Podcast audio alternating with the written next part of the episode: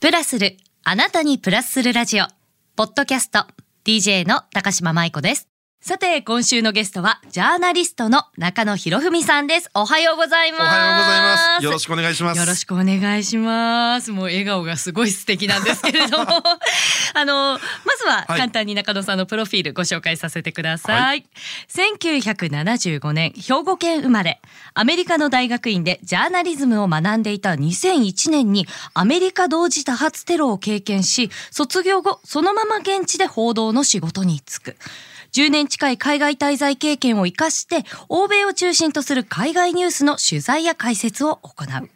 2017年からイギリスのガーディアン紙が毎年発表する世界最高のサッカー選手100人の審査員も務められており、またラジオなどのメディアにも出演されておりますということなんですが、はいめちゃくちゃ幅広いですよね。幅広いというか、本当うんに、なんだろう。一つのものを極めてないんですいやかね。いやいや、それはないと思うんですけど、ええ。あの、まずこの番組って、はい。ジャーナリストの方えが、えあの、ご出演してくださるの初めて。あそうなんですね。はい、なんですね。ええ。で、私自身も職業すごく興味があるんですけど、うん。ぶっちゃけ全然わからないんですよ。あのどういうお仕事をされてるのか、ええ。そこもちょっと掘り下げて伺いたいなと思うんですが、はい。あのまずはねアメリカに行かれるまではい。日本の大学に行かれてたんですよね。そうです。もう普通に日本の高校を卒業して、はいそのまま日本の大学に進んで、うんで、ちょっと新聞に興味とかはあったものの、はい。まだなんかジャーナリズムであったりとかメディアっていうのにそこまで興味はなくて当時一番興味あったのは歴史だったんですよ。あれでも歴史とかって関係してきたりとかするんですかね？今から考えると、はい。やっぱり過去に何があったかそれがゆえに今起こってる例えばウクライナとロシアもうん。もっともっと前に遡るとかって考えることができるんですけど、はい。当時その歴史とかっていうとか社会学に興味があったので、はい。私結局専攻社会学科だったんですよ。うん？あそう。その専攻で伺いたかったんですけど、はい。ジャーナリストになりたいって思った時に、はいどういったものを専攻するとかそういうのってあるんですか？いやあのこれはアメリカに行ってからだったんですけどね、はい。あの日本の場合もしかしたら何かあの日本でジャーナリズムを例えば大学だったり大学院で勉強するときはい。に何かあるのかもしれない、ちょっとそこは私わからない部分はあるものの、はい。アメリカに行ってあ面白いなと思ったのがジャーナリズムスクール私の場合大学院の方だったんですけども、はい。行く時にじゃああのアメリカの学生に対しても留学生に対してもあなたは大学時代何を勉強してましたかっていうことがあるんですけども、むしろ大学時代にジャーナリズムを勉強しているよりも大学時代に全く別のものを勉強してアメリカの大学アメリカで大学院に行ってジャーナリズムを勉強する方が幅が広がるっていう考えだったんです。あーなんか日本だとここを突き詰めてどんどんどんどん深掘りしてっていうイメージありましたけど、そうじゃなくていろんなことを知っておいた方がいいよっていうことなんですね。だからあの、はい。お医者さんを辞めてえ？ジャーナリズムのスクールに行った人当時いて僕らは当時えそんなもったいないなとか、うんなんでわざわざお医者さん辞めてジャーナリズムスクールなんかに来たんだろうって思ってたんですけど、はいその頃からアメリカの大手のネットワーク局例えば CNN とか NBC という局のニュースでは、医療専門の記者っていうのを採用するようになってたんですよ。もうそういう風なジャンルがあったんですね。あのー例えばうコロナ禍の3年近く例えば、はい。アメリカのニュースなんか見てましても CNN が一番強いんですけど、はい。う必ず医療の専門知識を持った記者っていうのが CNN って何人もいるんですね。でそこそこ規模の大きいアメリカの地方紙新聞でしたらやっぱり昔お医者さんでしたとかメディカルスクールに行ってましたっていうバックグラウンドを持った人が記者になって COVID-19 とはこういうものですとか皆さんこういうふうにしたらどうですかっていうことを説明できるやっぱりバックグラウンドがあるだけに説得力もあるじゃないですかありま。すあります。例えばウォール街でトレーダーをやってた方がジャーナリズムスクールに入ってじゃあその人が経済の記事書いたらまた深みが出てくるっていうところ。やっぱアメリカの考え方って面白いなと思いましたね。いやあのちょっといきなりこんな質問で失礼かもしれないんですけど、えよくあの経済ジャーナリストとか、はいはい。教育ジャーナリスト、ええなんとかジャーナリストっていうのがあると思うんですけど、はいはい今のアメリカの感じだとなんとなくバックボーンがあってってはい。いう想像がつくんですけど、ええ。そのあたりって日本とは違ったりするんですか？日本の方が、はい特にそのテレビなんか見てたら、多いと思います。テレビ、新聞雑誌っていういわゆる活字メディアだとそこまでそのジャーナリストを細分化するっていうことがあんまりないなと思いながら見てるんですけど、はいうんテレビの場合教育ジャーナリストとか何々ジャーナリストってジャーナリストの前につけるものがすごくテロップ絶対ついてますもんね。ありますよね。はい。ジャーナリストってもっとなんかいろんなことを吸収していったらいいから、んジャーナリストはジャーナリストだけでいいんじゃないのっていうのが僕の考え方ですね。なんかこう専門性つけたくなっちゃうのも分からなくもないんですけど、いろんなことをねご存知の方が幅は広がりますしね、最初だってうん。私、あのアメリカで就職するんですけども、はい。アメリカの大学院に行っててちょうどあの911テロがあったのあで、はいはいはい。その時卒業論文書いてる時だったんですよ。あのそこも伺いたかったんですけれども、あれかなり衝撃的な映像だったじゃないですか。しかもあの飛行機一機は、はい私ボストンのボストンっていう町にある大学院で、まあ、勉強してたんですけどもボストンから飛んでるんですよ。えそうだったんですか？それで当時うん大学院生だったんですけども、あのーお金は出ないものの学校にあるラジオ局のニュース番組の、はいあのーエディターも私仕事でやってたんですねあ。もうその頃から喋ることもされてたんですね。あのむしろその日はい喋、ってもらう人にはいどのニュースを読んでもらうかっていうのをチョイスする役だったんですよ。なるほどなるほど。で朝一だったんですけど、うん記憶が間違ってなかったら前日一番大きかったニュースっていうのが、マイケル・ジョーダンがプロバスケに復帰のニュースだったんですよ。めっちゃいいニュースで終わってたわけですね。でそうんの日の夜寝る前に、あマイケル・ジョーダンワシントン・ウィザーズに復帰だとこと思ってでそのまま寝てお昼前のニュースだったのでね朝、うん私普通に起きて学校行って授業始まる前に学校のラジオ局に寄ろうかと思ったらすぐに電話がかかってきて「テレビ見ろテレビ見ろ」ってなって見たらもう例のワールドトレードセンターに飛行機が突っ込むもう一機目はすでに突っ込んでて、んあの何かあるんじゃないかっていうことでもうワールドトレードセンターまだ崩れ落ちてなかったんですけどもその映像が各局ずっと流しっぱなしの状態だったんですね。煙の出てる状態ってことですよそうですね。それですぐに内容を変えるぞってなって私その時確かあれでした、えー、と1機目があのそのうちのワールドトレードセンターに突っ込んだものではなかったんですけど別の場所に行った飛行機がボストンから出たものだったのですぐに空港に行けってあのマイクといわゆる電スケですよね、持ってま空港行ってこコメント取ってこいって言われて、はい。ですぐに行ったんですけどもうその時に空港は FBI と州兵で封鎖されててもうとてもじゃないそんなような状況じゃない。トンネル海底トンネル抜けて当時あのー空港に行くんですけど、抜けて最初に見えるのが、もう装甲車で州兵が立ってて引き返せ引き返せってなって。じでも実際それ目の前で見てはい。どんな感じでした、いやんもうなんかまあよく何か大きな事件が起きたら怖いなとか、どうするんだろうとかあるんですけど、はい。なんかそれをもう超えてしまってるものだったので、はい。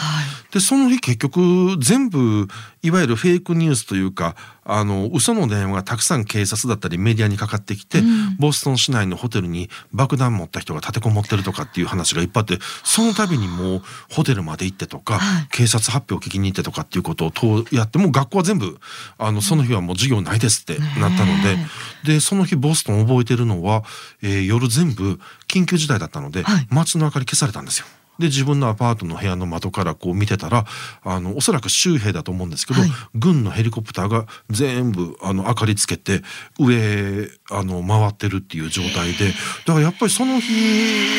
なんかすごい大きなことが起きてるしこれからどうなるんだろうかなっていうのでそのまま寝てっていういやかなりこれ人生観変わったんじゃないですか？変わりました。まずああいう飛行機がっていうところも旅客機がっていうところも初めて見ましたし、は正直初めて怖いと思いました。い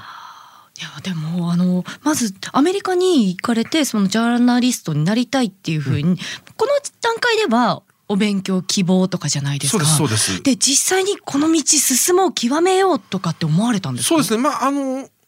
大学院2年行ってて、うん。でその時に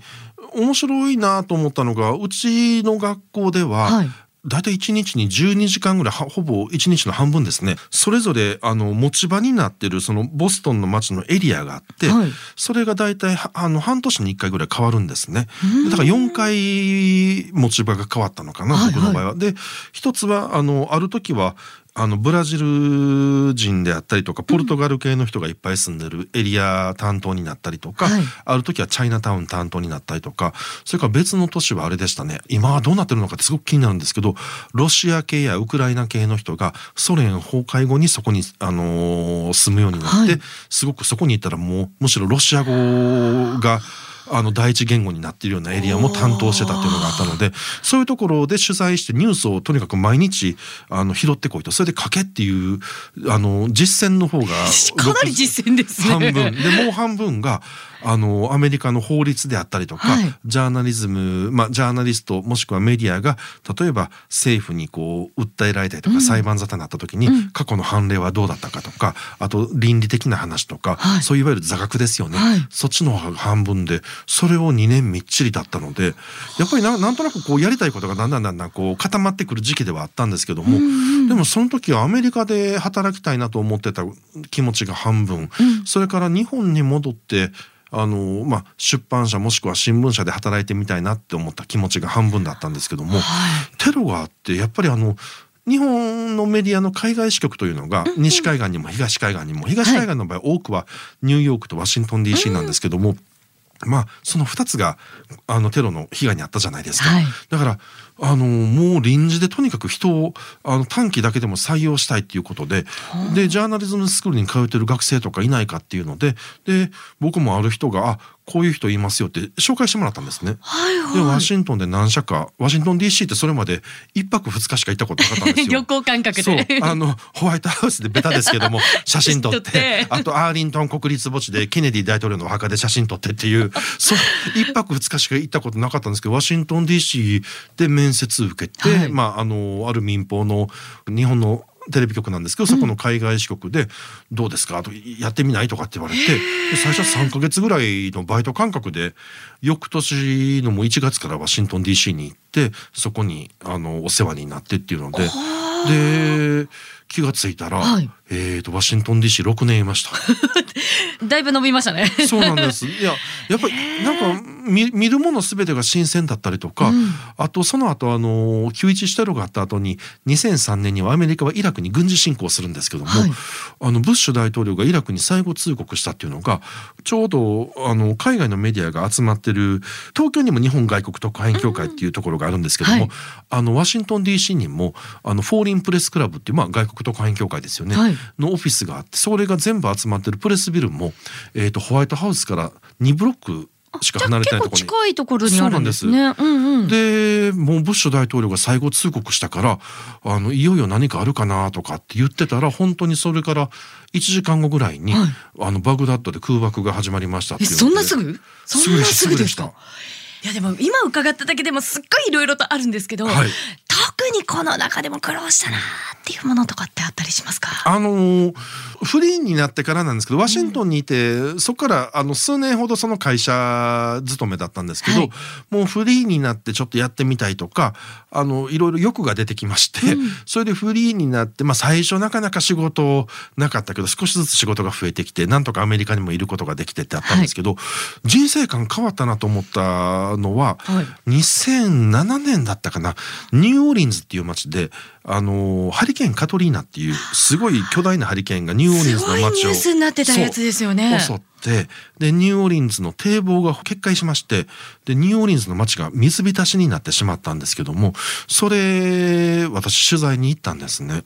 その時はもうとてもじゃないけど行けなかったのと、うんあとこれ実はメディアあるあるなんですけども、アメリカ国内とかで大規模災害とか何かあった時に小さい町だったりとかホテルの数が少なかったら、はいあのアメリカの大手の会社がホテルごと全部取っちゃうんですよ。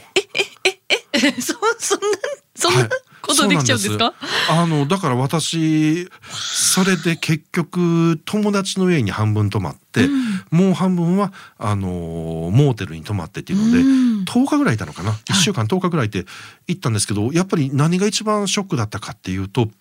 あのニューオーリンズあの洪水の被害だけ見てたら街全体がやられてでもうみんなえらい目にあったそれは事実だったんですけどそっから1ヶ月ぐらい経つと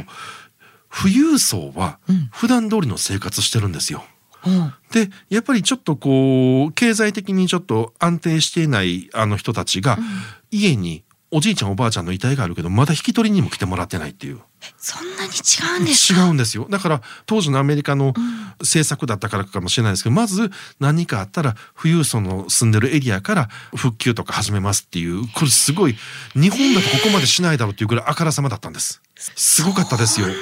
その後あんまりにもこれひどいということで、はい。映画監督のスパイク・リーさんなんかが、はい。そこをテーマにしたドキュメンタリー撮ったりもしてたんですけど、その日の夕方ちょっとご飯食べにとかっていうことでちょっと比較的富裕層の多いフレンチクォーターっていうエリアがあるんですけども、はい。ニューオーリンズに。そこに行くともう生活が戻ってるんですよ元に。なんでしょうこの差って。そう。でも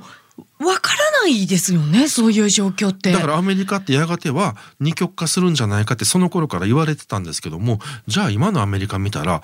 あの超富裕層どころかなんか我々見たことのないような聞いたことないような額の資産を持ってるスーパーリッチって言われてる人たちがたくさん生まれてる。一方でやっぱりあのどんどんどんどん家賃ですとか物価が上がって、あの普通に仕事してるだけでは生活ができないっていうアメリカ人も増えてるっていう。だからそれの走りっていうかその構造っていうのをなんかその僕はニューオーリンズの洪水の時の取材でなんとなく感じたなっていうところはありましたね。いやでもこれアメリカだけじゃなくていろんな国がそうなる今だんだんそういう風になってきてるかなって、ねうん、そうですね。いやーなんかちょっといっぱいこれからもっと突っ込んで伺いたいんですけど、はいお時間になっちゃったんですね。すいません 喋りすぎていやいやあの最後にあの皆さんにええ座右の銘を伺ってるんですけども、はい中野さんの座右の銘をお伺いしてもよろしいですか？そうですね。あのー唯一一つ何かあのーってなると。置かれた場所で咲きなさいという言葉がありまして、はい。これもともとあのーうちの姉ですとかあのーうちの母が好きな言葉で確かあのカトリック教会のシスターがよく使ってた言葉だっていうふうに私聞いたことあるんですけども、はい。まああの花の種ってどこに飛んでいくか分かんないじゃないですか。うん。で全然思っ思ったとこと違うところに種がまかれてとか種が飛んでいってそこで花になることがあるけども、その場所その場所で何ができるかっていうことを考えてだから場所がアメリカだろうが東京横浜大阪であろうがまた別の国であろうがでもっと言うとあの何かのあれで来た仕事っていうのは受けた仕事っていうのは多分それは縁であるから、その縁でそれを精一杯生かして精一杯やりなさいと。そしたら多分その花ってのは大きく開くよっていうことを昔姉から聞いたのですかね。姉が一回り違うんですよ年齢。いやでもお姉さんすごいしっかりされた方ですね。そうなんです。でだから姉の話はもうほとんど今までなんかいろんなことを言うてくれたんですけども「あうんそうやね」って言って今思い出せるものが唯一この言葉だけなんですけども。いやでもそのね、置かれた場所で咲きなさい。来週はこの咲いたお話もはいたくさん伺いたいなと思います。喋りすぎてすいません。いやいやいやありがとうございます。今週のゲストはジャーナリストの中野博文さんでした。ありがとうございました。ありがとうございました。